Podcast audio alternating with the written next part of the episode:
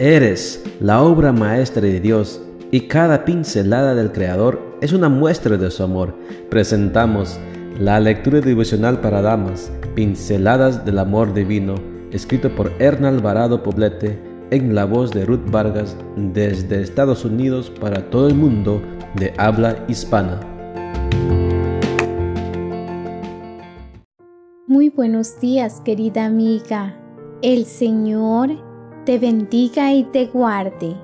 Hoy es domingo 7 de noviembre. El título de la matutina para hoy es Solo se puede vencer la oscuridad con la luz. Nuestro versículo de memoria lo encontramos en Mateo 5:16 y nos dice, Procuren ustedes que su luz brille delante de la gente para que viendo el bien que ustedes hacen, todos alaben a su Padre que está en el cielo. Me pareció significativa la frase con la que he titulado la reflexión de hoy. Es cierto que muchos pretenden traer nueva luz haciendo protestas, motines y revueltas.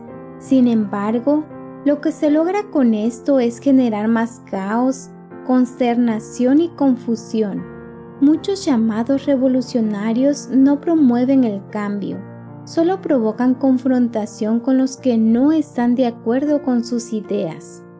Algunos aseguran que Jesús fue el primer revolucionario que el mundo conoció. Al repasar su vida me doy cuenta de que se comprometió, colaboró, actuó y trajo luz y esperanza donde quiera que estuvo.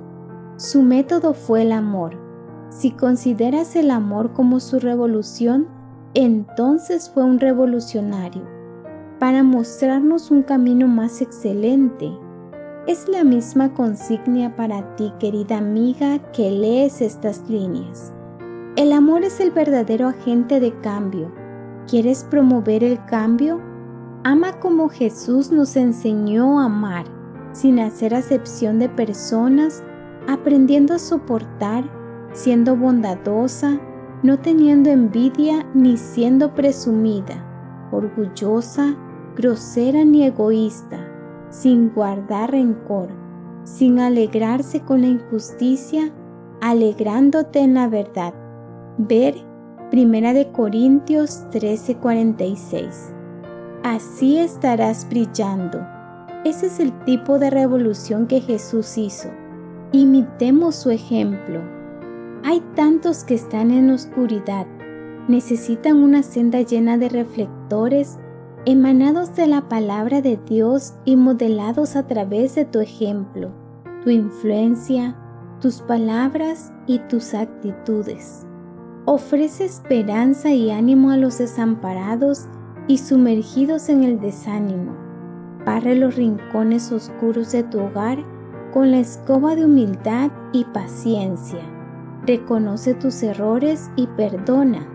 Abandona el ánimo amargo, el ceño fruncido, la risa sarcástica, el reproche constante, la crítica que lacera, la amargura y la acusación. Sé luz, sirviendo con abnegación y sacrificio. Pule tu carácter con el estropajo de la autocrítica. Elimina toda impureza y las bacterias mentales que traen enfermedad, dolor y muerte.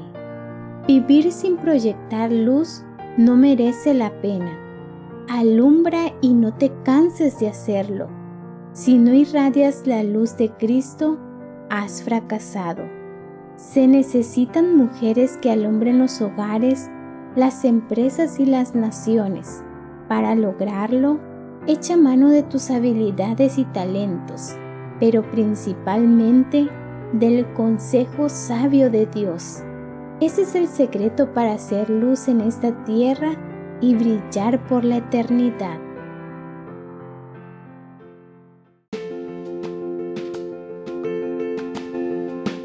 Les esperamos el día de mañana para seguir nutriéndonos espiritualmente. Bendecido día.